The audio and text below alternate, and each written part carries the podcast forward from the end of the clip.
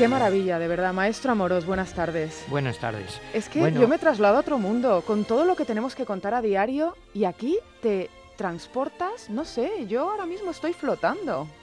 No, es que es una música bonita y hay tantas músicas bonitas. Fíjate, yo siempre insisto en una cosa, en ese librito que he publicado ahora, eh, pues digo que uno de las uno piensa siempre en el lector ideal, digamos, teórico, ¿no? Y muchas veces pienso en un taxista, porque yo cojo muchos taxis y van escuchando muchos buena música. Un saludo a todos los taxistas. Claro, y entonces les digo, bueno, ¿a usted le gusta la música? Y dice, sí, es que esto me tranquiliza en medio del tráfico de Madrid muchas horas. Claro, la buena música, buena música que lo mismo puede ser clásica que popular, que un bolero, que una ranchera, que 20.000 cosas. Bueno, esto es una música vasca, naturalmente, porque hoy vamos a hablar de un personaje vasco. ¿De acuerdo? Ahora desvelamos quién es ese personaje vasco, pero es que usted ha hablado de ese librito que acabo de publicar. No, no, no, no. Es un librazo, es La Vuelta al Mundo en 80 Músicas y se lo recomendamos desde aquí a todos los oyentes.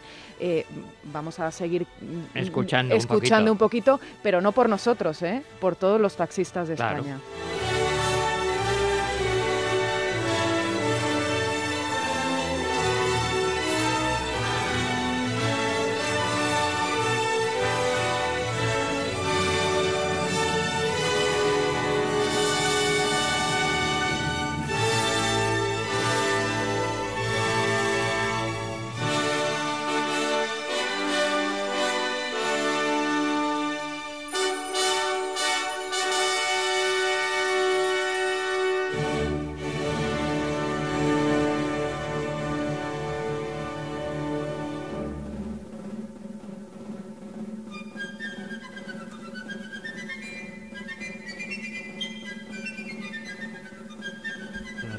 Aquí ya ha dado un giro, ¿eh?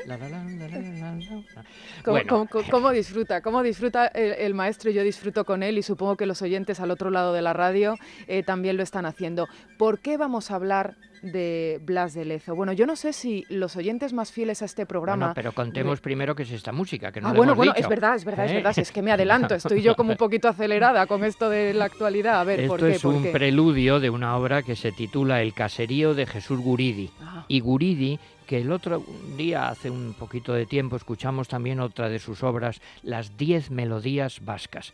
Bueno, yo creo que es el compositor vasco contemporáneo más popular, más famoso, y además te aseguro que yo muchas veces he escuchado mm, fuera de España, por ejemplo, la Orquesta Nacional de España, y esto es de las obras españolas contemporáneas que tienen más éxito en el mundo entero, como el concierto de Aranjuez, como el sombrero de tres picos de Falla, pero claro, es una música, digamos, que pertenece a ese eh, estilo, llamemos nacionalista, que se basa en el folclore.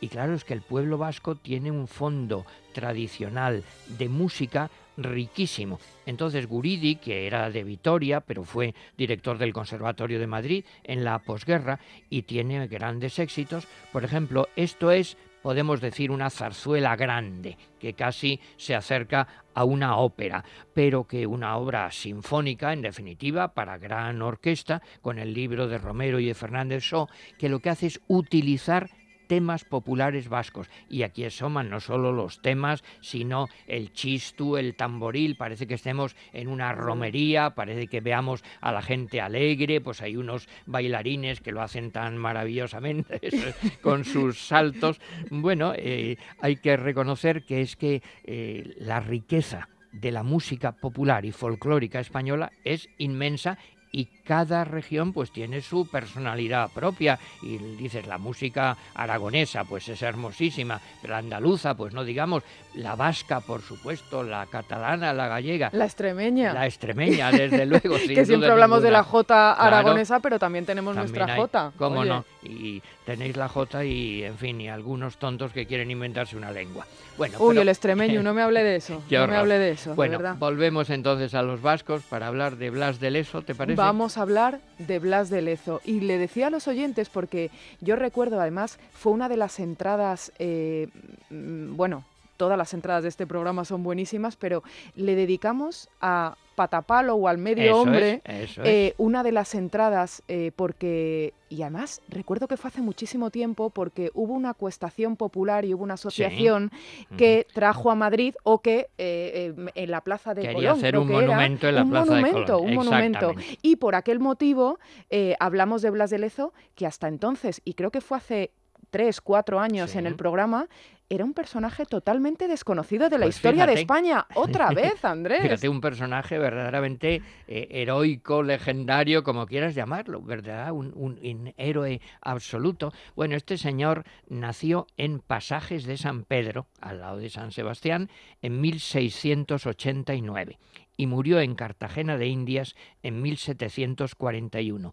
Y si por una serie de, digamos, coincidencias, no, de suma de personas, muchos de América, de Hispanoamérica, que han venido aquí a reivindicar esta figura. Mira, yo me acuerdo un artículo de Pérez Reverte, que siempre son muy populares, lo lee mucha gente, mm. dice, el vasco que humilló a los ingleses. Es verdad. dice, bueno, ¿y quién era ese? Y mucha gente no le suena. Ahora también se ha hecho famoso, digamos, por eso esas un poco leyendas. Y te contaré que últimamente se está queriendo mm, aportar, no un poquito más de luz histórica, quitar un poquito a la leyenda. Un poquito, no todo, porque es una historia verdaderamente extraordinaria. Vamos a ver, fue un almirante uno de los mejores estrategas de la historia naval de España. ¿Y por qué le llamaban así? le llamaban el medio hombre porque, si no me equivoco, según la leyenda, era cojo, también era tuerto y tenía un brazo inmóvil ya a los 26 años y siguió combatiendo y sobre todo una hazaña extraordinaria que es que defendió Cartagena de Indias contra una flota inglesa de Vernon muchísimo mayor, muchísimo más importante. Yo estaba buscando los datos, que yo no me lo sé, como es lógico, se discute, pero dicen aproximadamente que él tenía, que Blas de Lezo tenía unos seis barcos con unos tres mil hombres y que los ingleses tenían, prepárate, 3.000 barcos, eh...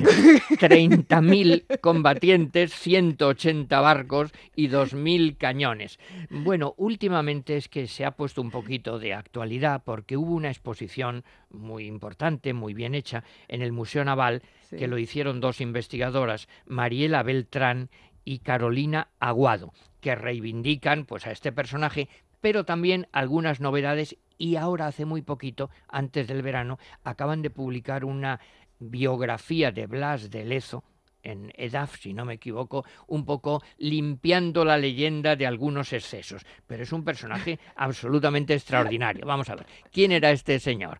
Pues era de familia de marinos, claro, pasajes de San Pedro, pues eh, imagínate. No te quedaba otra. A los 12 años ya se embarcó en la Armada francesa, que era aliada de los españoles, para aprender el oficio marino.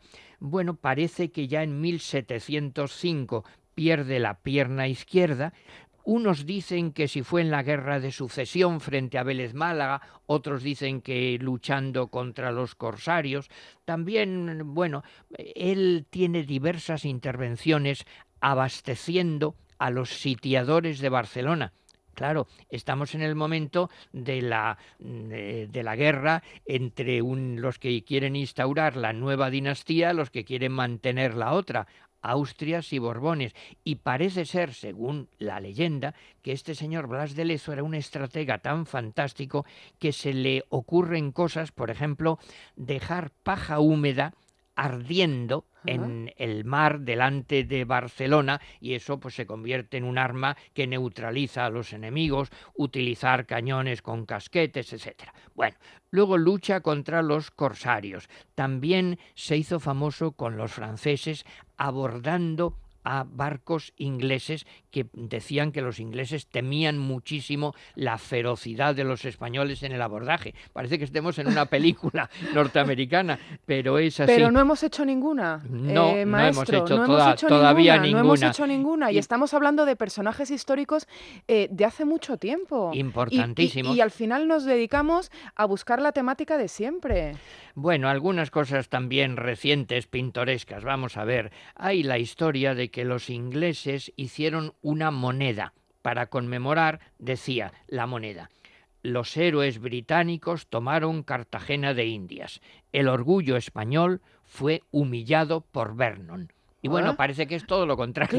Claro. Pero luego estas investigadoras han dicho, bueno, quizá no fue el gobierno inglés, sino algunos comerciantes que aprovecharon para hacer negocio, eh, hacer una especie de souvenir de recuerdo, Claro, pues te llevas esta Pero moneda. ellos pueden vender su héroe, Claro. pero claro, pero que no, que no desmerezcan lo nuestro. Si no lo hemos vendido nosotros Claro. suficientemente. Luego también hay una historia pues bastante triste, que es que el Ayuntamiento de Barcelona, pero eso ahora ha pedido retirar la estatua de la Plaza de Colón, erigida por suscripción popular, Claro. porque como luchó en Barcelona, bueno, en ese momento no era España contra los catalanes de ninguna No. manera, eran Austrias y Borbones, o sea que es otra historia totalmente distinta. Parece que murió por la infección que le causaron las heridas de una bala de cañón. Una bala de cañón que no le dio directamente, pero que cayó sobre la mesa donde él estaba trabajando con sus jefes submarinos y ahí se produjeron una serie de heridas, unas infecciones y así muere. Le llamaron patapalo, también en inglés admiral, el almirante one leg, una Ah, pierna, una una, pierna. sola pierna. Bueno, el héroe de Cartagena de Indias. También estas investigadoras han dicho, hombre, no hay que olvidarse también del virrey de Cartagena de Indias en ese momento, que se peleó a muerte con Blas de Lezo porque tenían distintas estrategias, pero cada uno de ellos contribuyó a esa lucha. En definitiva, el vasco que humilló a los ingleses, en la frase de Pérez Reverte, uno de los grandes, grandes héroes de la historia naval de España y que yo creo que a mí no me han hablado nunca de él en ninguna de las clases que he tenido de niño, de bachillerato, A de mí universidad. Jamás. ¿Verdad? Y reconozco que supimos del personaje Pues cuando eh, conocimos de la existencia de esta, eh, de una asociación Claro, particular, claro. particular, que eh, promovió eh, la- el monumento en la, en la Plaza de Colón. Bueno. Hasta entonces, para nosotros, o por lo menos para mí, para mí que era pues, un personaje completamente desconocido y estamos hablando de otro héroe español, absoluto, de otro patriota vasco Claro, español con claro. todas las letras y, pero un y héroe de maltratado, nivel maltratado, por, internacional y por la legendario. historia. Y maltratado sobre todo por la ignorancia. Yo digo, oye, yo sería un alumno, pues no sería tan malo. Si algo ni me suena es que nunca me lo han contado. claro. Entonces eso es una desidia o una especie de avergonzarse de nuestros héroes, cuando es todo lo contrario. En la historia de España, como la de todo país, pues hay héroes y hay canallas y gente buena y gente mala. Hombre, pero conservar el recuerdo de los que han hecho grande España, yo creo que es una obligación. Y dirán, eso es retórica franquista, pero que No. ni retórica ni franquista. Eso es realidad histórica, sencillamente. Y debemos de estar orgullosos de gente como Blas de Lezo. ¿Te parece que para acabar entonces escuchemos, no tiene que ver directamente con Blas de Lezo, pero otra música vasca que a mí me parece absolutamente maravillosa, que si te digo el nombre, pues probablemente en euskera no lo conocerás, como yo tampoco, Aurchoa Seascan, pero nada, si la oímos ya verás como probablemente te suena A ver. Dicen los vascos que es, algunos vascos, que es la más hermosa canción de cuna del mundo.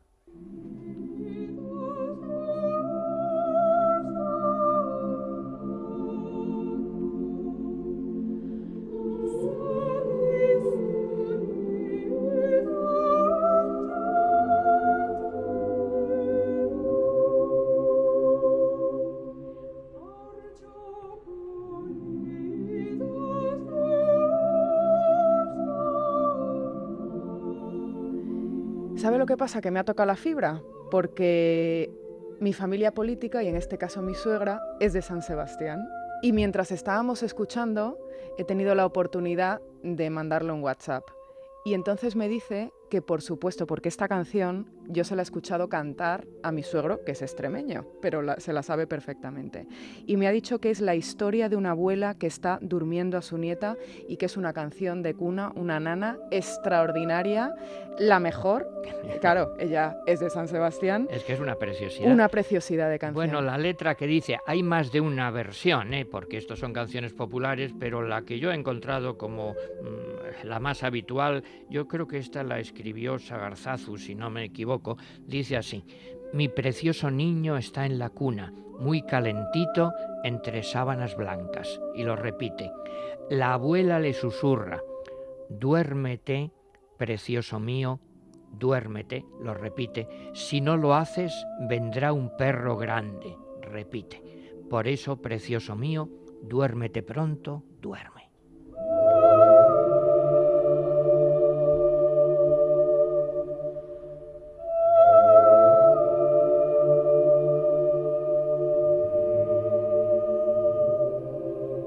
Amoros, es un placer. Y esto si lo quieren encontrar en YouTube, probablemente lo verán a nombre de un compositor, Gabriel Olaizola.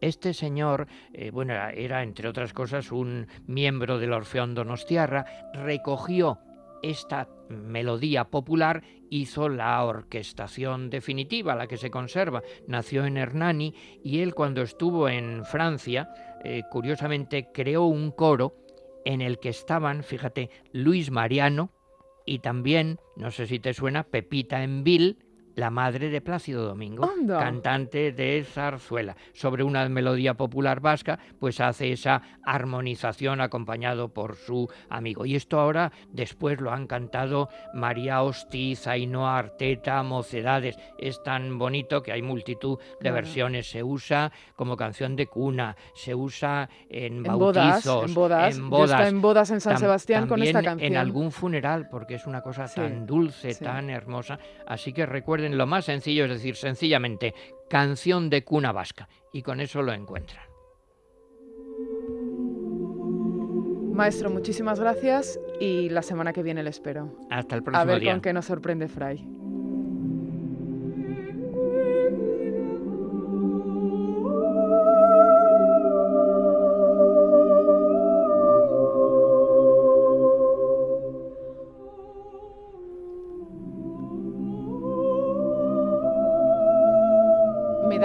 Poquito de cosa romper esta magia, pero tengo que saludarle, Fray Josefo. Buenas tardes. Buenas tardes, Nieves. Meciéndonos, estamos aquí, el maestro Amoros y yo, con esta canción de cuna maravillosa. Eh, meciéndonos, vamos a escuchar lo que usted no tiene preparado para hoy. Bueno, vamos a estropear la melodía con un romance sobre Blas de Lezo. Bueno, pues adelante, Fray. Vamos.